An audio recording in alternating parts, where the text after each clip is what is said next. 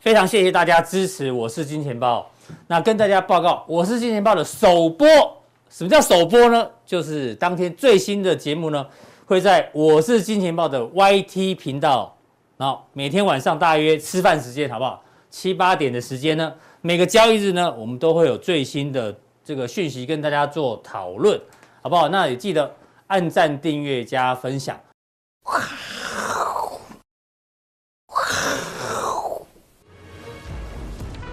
好，各位亲爱的，我是金钱豹的投资朋友，大家好，我是阿文师，好，那谢谢制作单位，也谢谢各各位投资朋友的照顾，哈。那上个礼拜我们曾经谈到一些问题，第一个问题的话，哈，我们谈到美国股市，哈，第一个问题的话，大概原则上就是疫情有在增加，哈，那时候我们拿是说平均是七万人，后来增到九万人，那现在又增加到十二万人，所以变成说美国的疫情有一个升高的一个问题。那第二个就是这个 PMI 指数的话是下降，所以说未来接单的情况感觉上比较差。那第三个都第二季的一个 GDP 是八点五，哦，比原来预估八六点五，比原来十一个 percent，后来的八点五的话还要更低，哦。那重点的话是民间投资明显的萎缩，哦，所以库存的话这些都是一些问题。那这段时间其实美国股市表现的并不是很好，哦。那台股的部分的话，也表现不是很好。那不过我想就说，因为我们是研究，好，我们就把这段时间好发生了什么事情，然后可能它的影响的一个情况，哦，简单的跟各位做一个详尽的一个报告，哈。不过第一个的话是最近的话，大概原则上台积电有一个二十八纳米动涨，好，这个消息冻涨的话，大家第一个印象就说啊，不好啊，那表示这个立积型的低润 MCU MOSFET。驱动 IC 可能需求减少了哦，不然的话怎么涨不上去？那以前很好啊，很热啊，所以一直在涨。那现在二十八纳米动涨的话，是不是是这个所谓的这个成熟制程哦？这些产品的话，可能哎不好了哈，大家会有这个想法哈。不过我跟各位报告一下，你们你你们看这张图哈，最上面的这个蓝色的这个东西哈，它是六十五纳米哈。你看这个六十五纳米哈，它产能利用率都高达快一百二十。哦，一百二十，就是说，其实它订它它只有一百，但是订单有一百二十，好，所以它根本就没办法符合你的需求，也就是说，你的订单我们没办法去满足你。那在下面比较淡的这一个哈是四十纳米，那四十纳米也很高，哦，虽然比六十五纳米差一点，但是也很高。那最下面的话是二十八奈米，哈，那这样看起来的话，好像二十八奈米是比较低一点，哦，大概维持在产能利用率百分之百左右，哈。其实不应该这样讲，是应该是这样讲的说哈，因为未来这个八寸厂哈生产都是以二十八奈米为主，所以二十八奈米本来产能就比较大，好，所以原则上它的产能利用率哦当然就比较低，因为它产能比较大。那为什么这个台积电他想就是说哦我二十八奈米冻涨，他反而去调涨四十奈米？这个意思就是说，四十纳米调涨，二十八纳米不涨，两个就会越来越接近。两个人越来越接近的话，大家就不会去用六十五纳米，不会去用四十纳米，大家就赶快来用二十八纳米。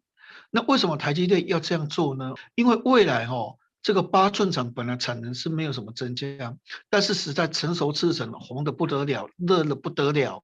所以变成说大家还是哦，比如说台积电到南京。哦，去扩增哦，大概这个所谓的这个八百多亿的话，就去投资哦，这个二十八奈米，哦，所以未来这个二十八奈米，哦，大概延迟上二零二零年到二零二四年，哦，它的产能是增加十七个 percent，也就是说未来二十八奈米产能会越来越多。那如果大家还是在这个选便宜的四十纳米、六十五纳米的话，那这些新增加的二十八纳米搞不好产能没办法满。好，没办法满。那我如果说，哎，这个把二十八纳米冻涨，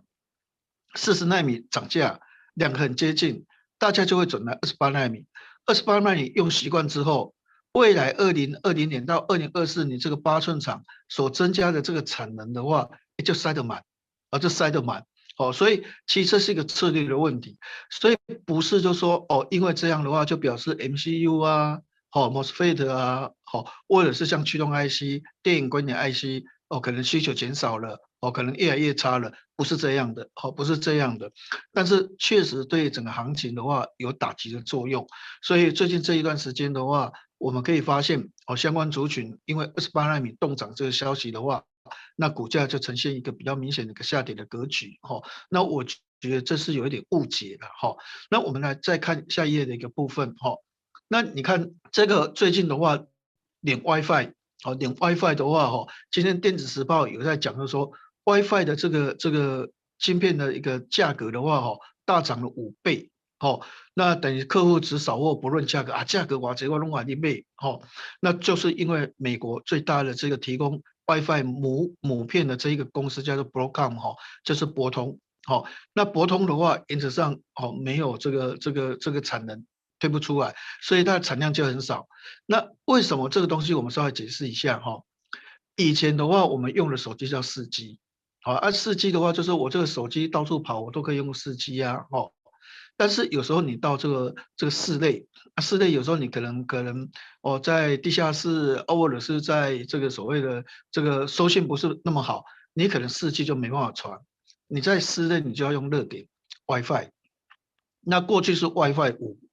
那现在今年的话都改成五 G 的啊，好，五 G 的深度率越来越高，所以原则上，哦，你这个 WiFi 五就。要改成 WiFi 六，或者是 WiFi 六一所以很明显，你看哦，去年 WiFi 的话，这个六跟 WiFi 六一它的深度率是三十六个 percent，那今年六十三趴，所以成长很快哦，所以一直在换 WiFi 六、WiFi 六一、WiFi 六、WiFi 六一哦，那结果博通你现在这个母母母片你这个不拿出来，或者是你没办法生产，或者是市场需求太强，你提供不出来，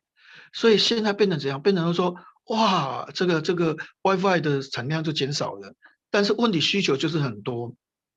那明年可能渗透率会到八十七个 percent，所以才会有这个消息，就说哇，这个这个大家都要抢 WiFi 六、WiFi 六一，哦，那其实这个东西你看，这 WiFi 六跟 WiFi 六一它里面也有一些记忆体哈，它用的记忆体是只有 DDR 三，哦，它不会用到 DDR 四或是 DDR 五。它还是用一个比较低阶的哈，那这个都是成熟制程啊，四十奈米、六十五奈米，好，或者是这个这个二十八奈米都可以做的哈。那结结果现在也是缺货，所以从这个所谓的这个 WiFi 六跟 WiFi 六一目前报价电子时报写就是说喊到五倍之高的话哈，它告诉我们现阶段虽然股票市场在跌，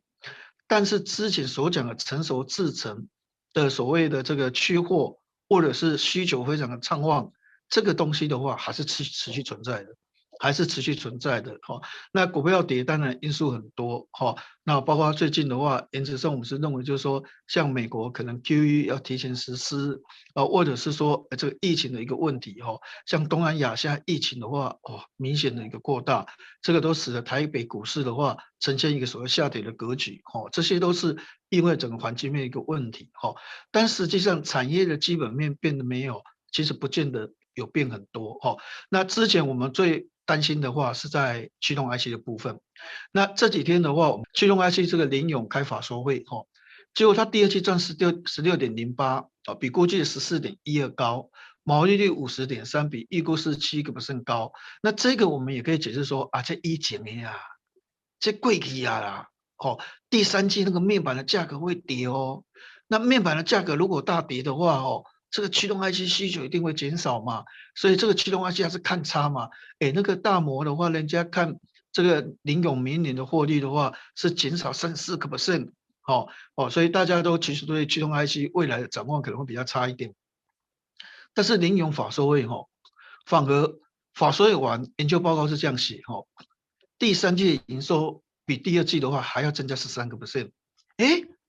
没有没有真的下滑啊哈。而且获利预估十八点一四，哦，十八点一四，好，那我们看左边这个是元大证券，反而把它获利的话从五十四块调高到六十二块，它调高了八块钱，诶，不是市场都在预计面板价格会跌，驱动 IC 会有问题吗？怎么会把它这个获利又从五十四块调高到六十二块？好，那今年假设没有变得很差，哦，可能第四季会稍微下滑，那明年就不行了嘛？那就是一年而已嘛。明年就绝对不行嘛，哈，好，但是元大既然把哈今年是六十点六三，那明年把它调高到七十四点二，哎，这个就很大的问题，就是说明年的话，面板价格会跌啊，哎，友达今年看六块五毛七，明年是看四块五毛七啊，是降了两块钱啊，那驱动 IC 一定需求减少吗？那怎么会获利又从六十四六十块把它拉升到七十四块呢？哎，这个有一点匪夷所思哈。那其实问题是在哪里？就说，其实我们这样看哈，两个重点。第一个重点的话，其实苹果的 iPhone 它使用的这个这个量变大，好，本来是这个这个八千万只，现在可能是一亿只，好，所以原则上的话，它是比原来预估的多两成。然后它用的这个这个三星的比重。还是很高，而且量很大。问题三星本身自己有做驱动 IC，但是不够用，所以他现在找第二家的所谓的驱动 IC 的供应链，而且是 AMOLED 哦，哦是 AMOLED，不是 LCD 的驱动 IC。LCD 的驱动 IC 一块钱，那 TDDI 就是驱动 IC 跟所谓的这个触控 IC 合在一颗的，这叫 TDDI 一块半，但是 AMOLED 的所谓的驱动 IC 四到五块钱。所以，当林勇如果接到这个 M 类的所谓的驱动 IC，它的价格是四到五块钱，而且是明年整年度发发酵哦。因为今年的话，可能第四季才有一点发酵，但是明年是整年度发酵。所以变成说，为什么这个远大证券会把今年看六十块，明年人家这个这个摩根士丹利调降三四八的获利，它反而是调高到七十四块，多十四块钱，就是认为就说这个 M 类的话。未来的普及率会越来越高，而且它单价比较贵，哦，所以因此对获利会有提升的一个作用。那明年整年度，哦，三星的 M 类的话都有用到联咏好的一个所谓的 M 类的驱动 IC，所以它把它做一个调高的一个动作。所以法说会越讲越清楚，法说会越讲越明朗。所以从这个角度来讲，哦，其实驱动 IC 并没有所想象的。可能会哦开始走下坡哦，正如所谓的摩根士丹利所讲的，到目前为止法说说完之后，很多的所谓的研究报告的话，都不断把它调高做一个所谓的这个这个获利哦，所以原则上哦，应该这个阴霾的话没有想象那么大哦，反而是哦海阔天空的一个情况的话，也是蛮明显哦。那我们看另外一档叫做敦泰，我们看敦泰的部分哦，那敦泰的话。你可以发现哦，他的法说会他怎么讲哦？他的法说会说那存货只有二十亿啊，这个二十亿是非常低的水准，这个二十亿大概是六十一天的库存，好，那一般他过去的库存哈，原则上大概是一百零六天，那表示说现在六十一天比一百零六天这样相较之下的话哦，很低很低很低的水准，好，那。未来补库存的机会蛮高的，所以未来它的营收的稳定度还是很高。吼，哎，为什么存货这么低？吼，那就表示市场其实驱动 IC 还是缺货，需求量还是真的很强，并没有像大摩所讲的那么烂。吼，也就是说它跟市场真的有大的一个落差。所以敦泰这个所讲的驱动 IC，它可能会缺货，去到二零二二年的上半年到明年的上半年。吼，所以你看那个获利，吼。获利的话，二零二一年大概三十五点九三，哦，那那有调高，因为我们这边写是永丰基估三十二点八一，那元大这个的话是估三十五点九三，那明年元大是估四十二点三七，好，那永丰金是估三十六点四五，好，那无论如何，它代表一个重点的话，就是跟所谓联咏一样，明年以为会大幅的下滑，但是国内的券商全部把明年的获利。估计的比今年还高，好，那当然你这个敦泰也有一些题材是特斯拉的一个所谓的车用的驱动 IC，好，或者是它还有一些东西的话，蛮有斩获的，好，所以这个法说会其实我觉得是越讲越明白啊，好，越讲越清楚了哈，所以我觉得驱动 IC 的话，应该没有市场以前所余力的，哦，所谓的这个啊，可能库存会大幅的增加，然后需求会大幅的减少。明年获利会可能会暴跌，哈，其实到目前为止的话，看起来的话，并没有这种现象。那另外还有一个族群的话，是高速运输的部分，哈，也调了蛮多的，哈。也就是说，哎，这个礼拜的法说会，哈，哎，就是说上个礼拜算上个礼拜的法说会，哈，哎，比较好的，你看这个，哈，这个的话是所谓的这个第一个的话是那个四九六六哦，这个所谓的普瑞它的法说会，它的法说会这个摩根士丹利把它的目标价从一千七百调高到二一二零哦，也就是说它获利比一起好很多哦。那右边摩根士丹利也把所谓的这个祥硕哦，从一千八百块把它调高到两千三百块，大部分它都不会调，而且摩根士丹利是大空头。那既然会把高一高速运算的普瑞，哦，还有所谓的祥硕，哎，都调高平等，获利都大幅的调高，好、哦，那就表示这次的法说会里面的话，那普瑞的法说会是获得肯定，还有这个祥硕的法说会也获得肯定。那为什么呢？哦，我们看下一页，哈、就说为什么会把这个高速运算看得那么好？哈、主要是云端，哈、因为这次这个美国的法说会，这个亚马逊。哦，它的 AWS 就云端哦，大概成长年成长是三十七个 percent 哦。那你你想想看，云端的部分，这个亚马逊市占率是五成，那五成的话，它的机器很很高了，还有三十七个 percent，那表示是高成长啊。那微软的 Azure 的话，哦，它是成长五十一个 percent，哦，这个还是很高啊。那 Google 一直跟微软在抢生意，哈，那 Google 的话是五十四，啊，成长五十四。所以就表示现在云端成长很大很大。那云端的重点，你看哦，Intel 跟 AMD 它新的 CPU 就都全部改成哦，就是支持这个所谓的这个汇流排哦，汇流排就是等于就是说你 DN 的资料哦要传到所谓的这 CPU，传到 GPU，你就要经过汇流排哦传到那边去。那边那个资料要传出来的话，也从 CPU、GPU 透过汇流排。然后传到 D N 哦，传到外面去，所以这个 PCIe 的话，哦，它就是一个 bus 啊，这是一个汇流排的一个规格哦。那过去可能是 PCIe 三，哦，现在是四，哦，那今年要推了，这个速度更快啊，这个速度更快。所以如果你亚马逊、微软、Google 的云端大幅成长的话，现在又改成 PCIe 四，哦，因为这个比较贵，哦，所以这个成长性就很高。那当然对于所谓的这个。这个普瑞哦，或对对享受的话，那是大大有利。好，这也难怪为什么摩根士丹利的话会把这两家公司的目标价的话做比较大幅度的一个调高的一个动作。好，那我们再看普瑞，还有一个东西哈，它这个 T 控的话哈，就是其实就是一个，就是说所谓的时序哈，这个影像的一个东西哈，等于说它在转换影像，哦，就说这个传输把影像传出来，好。那这个 D 控的话，传统过去有 CD 哦，那现在就要改成 Mini LED 了哦。那因为这个 iPad 用 Mini MacBook 用 Mini LED，哈，Mini LED 也大部分很多用在哦大尺寸的所谓电视屏，哦，那个很大的那个显示屏的部分。那 Mini LED 的 T 控哦，它的价格就比传统的多五成到六成，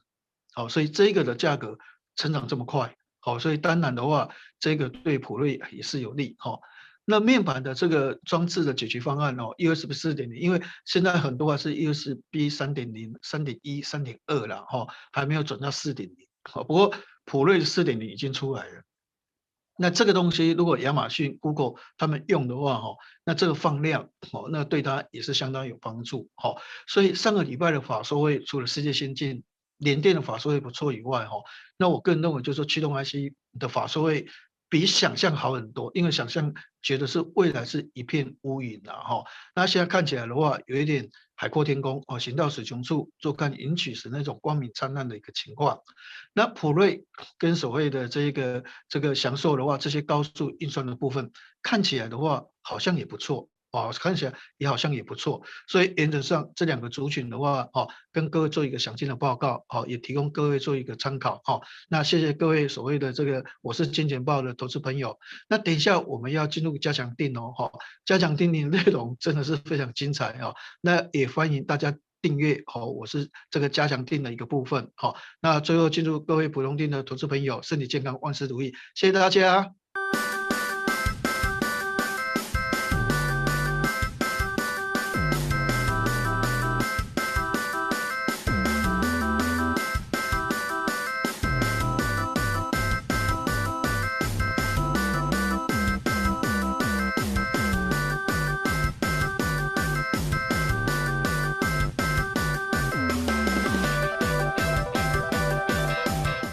欢迎大家收看，我是金钱豹，带大家了解金钱背后的故事。大家好，我是伟杰。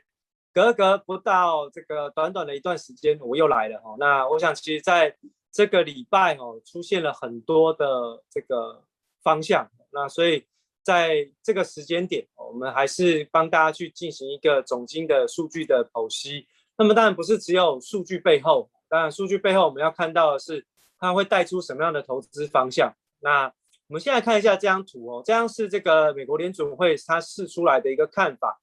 也就是它针对于消费者未来对于通货膨胀的一个预期所做的一个领先的指标哦。那它分别是三年的这个呃状况哦，跟这个短期的一年的状况。那我们可以看到，其实对于未来哈，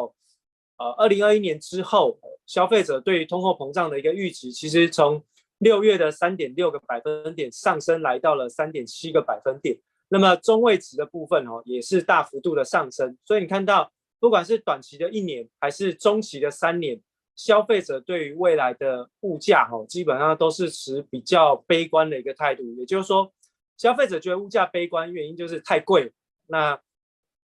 最主要太贵的原因哦，有几个因素啦，我还是帮大家做个提醒，也就是说，在现在目前哦。还是以现在哦现阶段我们所看到的这个供应链的状况，虽然开始陆陆续续有一些反攻潮出现，然后造成了这个供应链中断的一个现象有缓解，但是缓解的速度还是相对比较慢。我们从上一回合的在这个 ISM 七月的制造业的指数当中，我们也跟大家讲过嘛，库存的部分还是在相对的低水平，代表说其实供应链中断的问题还没有解决哦。那在这个呃。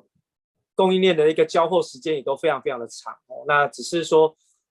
现在目前你所看到的通货膨胀大概都是属于这个供应链瓶颈所带来的一个后遗症。那当然最近啊，我们小编有说，哎，这个咖啡哦，其实越喝越贵，大家不晓得有没有感觉到？这个阿拉比卡豆呢，哦，在过去十二个月涨了五十趴，所以如果你有做咖啡期货了，恭喜你大赚，因为这个。光光是这个涨幅就百分之五十，加上杠杆哦，那真的是受不了。不过呢，咖啡这件事情我必须要说哈，这个可能它跟通货膨胀没有什么太大的关系，它跟的就是产量有关。我们都知道通货膨胀，顾名思义，它是通货膨胀，也就是货币发行太多所带来的价格推升效应。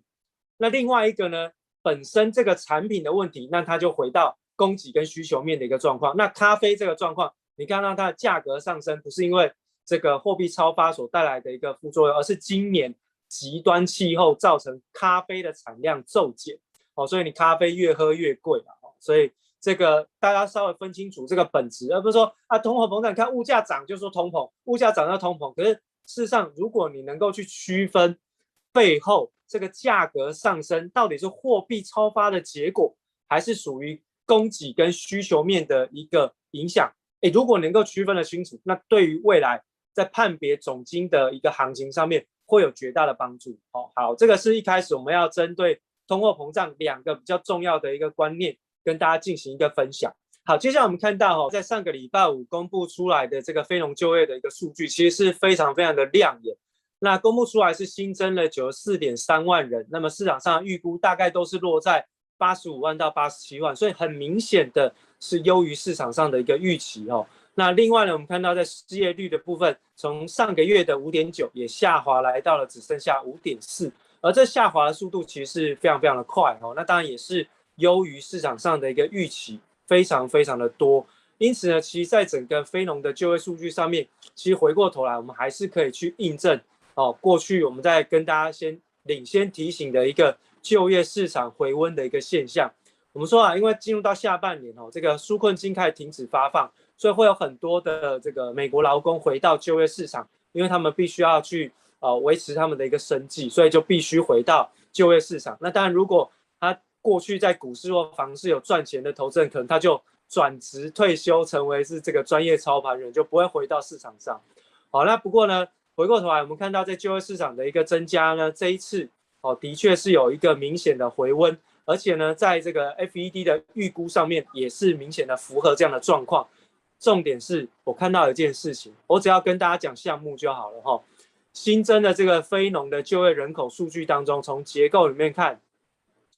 仓储跟运输业的回温的速度其实有点快。好，如果大家听得懂，就知道我在讲什么意思。好，那大家如果听不懂啊，有机会我们就在这个呃加强錠，我们再一并做讨论。好，另外我们看到在下一张图的部分，这一次的整个数据其实就推升了美国十年期公债殖利率从一点二再次攀升到一点三，短短的两个交易日，从八月四号的低点一点一四，来到八月六号的高点一点三。两个交易日，国债的殖利率弹了百分之十五，这个是非常恐怖的一个弹幅。那我旁边大家都有帮大家注解，就是说它发生了什么样的事情。在 FED 副主席呢鹰派言论之后，其实陆陆续续还还有一些数据公布，比如像是服务业的呃这个 ISM 的这个指数呢是优于市场上的预期啊，或者是初次申请失业救济金的人数啊是下滑的等等。这一路以来往上推升，都一直不断的是在就业市场上面的利多，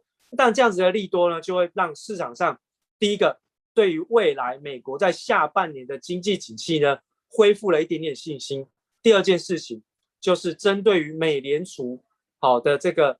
缩减购债计划这件事情，哎，又开始出现了一个好期待。所以呢，你会发现到为什么殖利率它会往上喷出的这个现象是这么样的明显。其实呢，它大概就是针对于诶下半年的经济景气 OK，再就是缩减购债计划这两个原因去进行反应。好，那十年期公债殖利率往上弹升，当然也会带动什么？也会带动美元指数往上攀升。所以，我们看到在美元指数的部分，诶，从跌破九十二哈，到回到九十三以上哦，这个其实基本上短短的几天也是非常非常的快速。那么。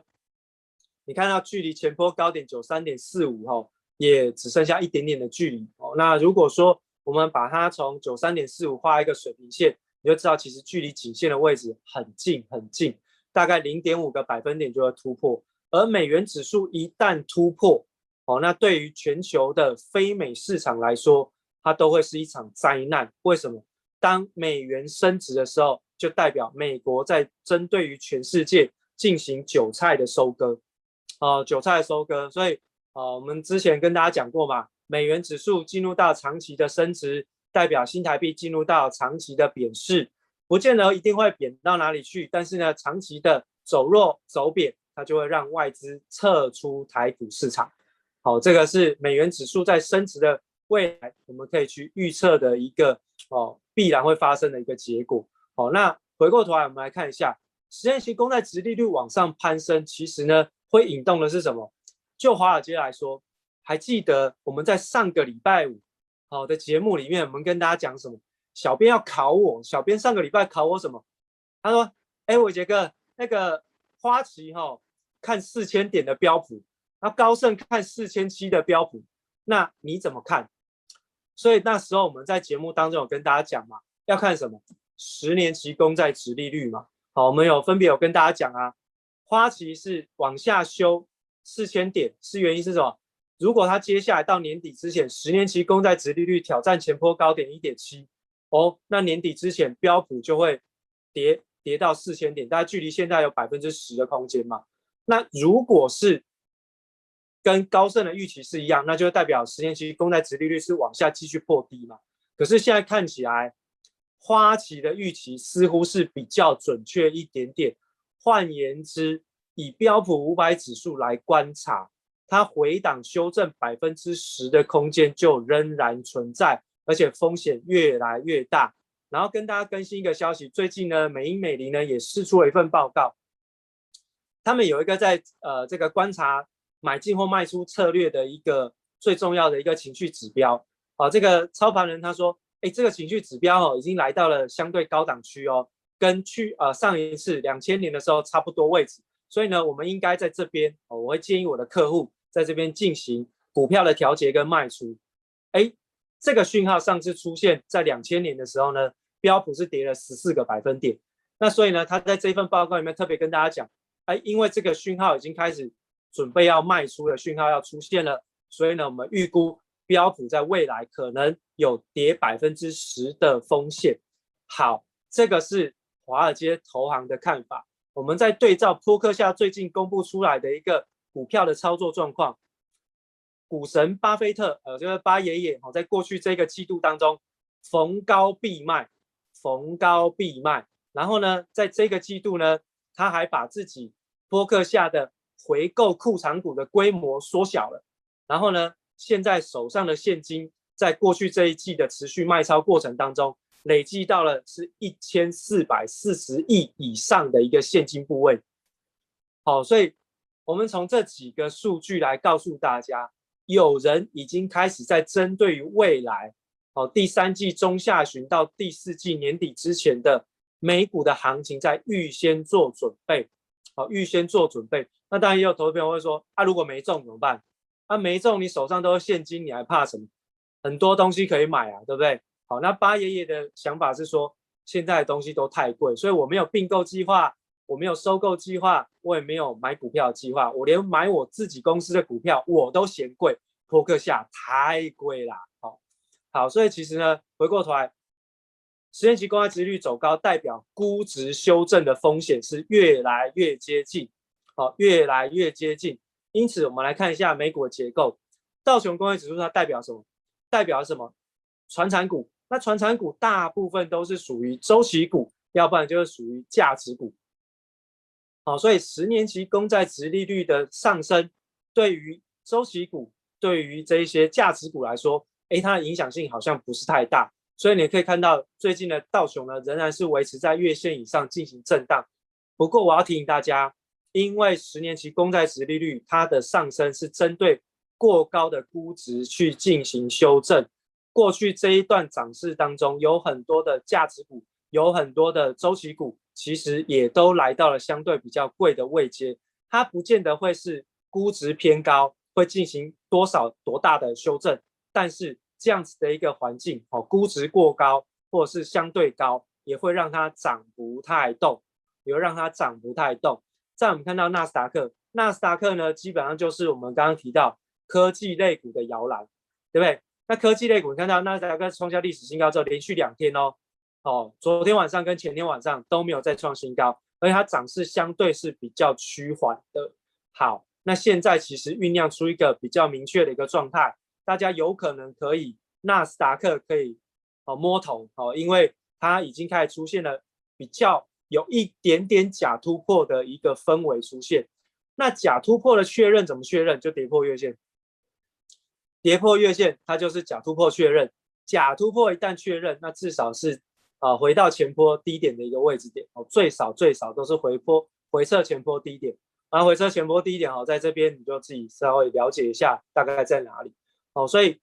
十年期公债殖利率的这个上升，它影响到的是成长股跟科技股的估值回档修正，因为过去的科技股跟成长股它上涨的幅度相对比较大，本益比增加的速度跟幅度也大，所以呢，当折现率就是十年期公开殖率在往上涨的时候，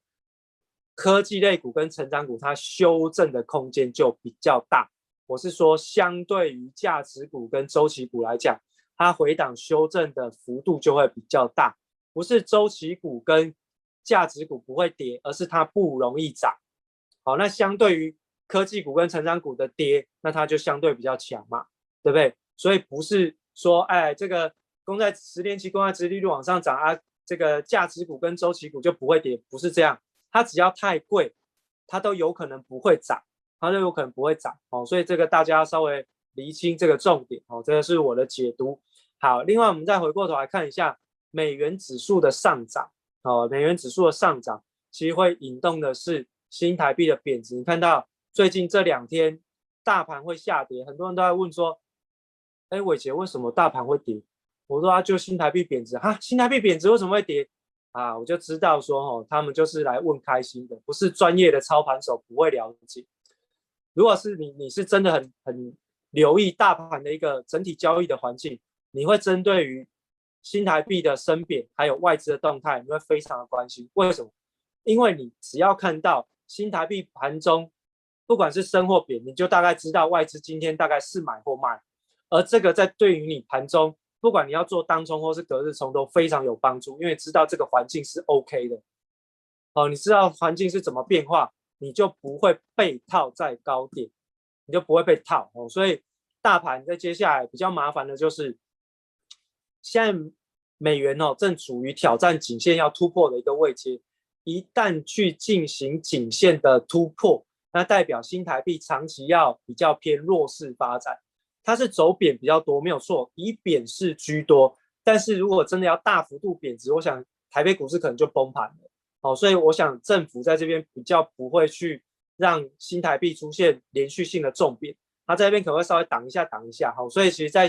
大盘的走势上面，我个人是觉得你先看吧。哦，关关难过关关过，关关支撑见撑不是撑。哦，那所以我们先看六月二十一号这个一万七千点的这个低点，撑得住台股才有机会再挑战高点。撑不住啊，就是回探年线以下的位置哦，所以这个新台币未来的发展可能要看一下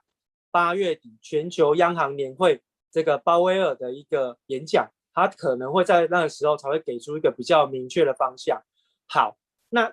既然在上个礼拜五之后，所有的方向基本上已经开始出现比较明朗的发展，进入到加强定，我就要告诉大家，其实原物料它到底在接下来我们应该要什么样的态度跟操作的策略去进行布局跟哦这个解析哦，这个我们在加强定再帮大家一次的做解析，在加强定等大家喽，等一下见。